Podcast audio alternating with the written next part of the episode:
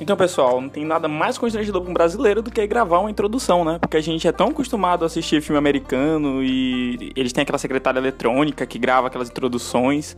Tipo, aqui no Brasil isso não é comum, então vai ficar constrangedor assim mesmo, porque eu não estou acostumado com isso.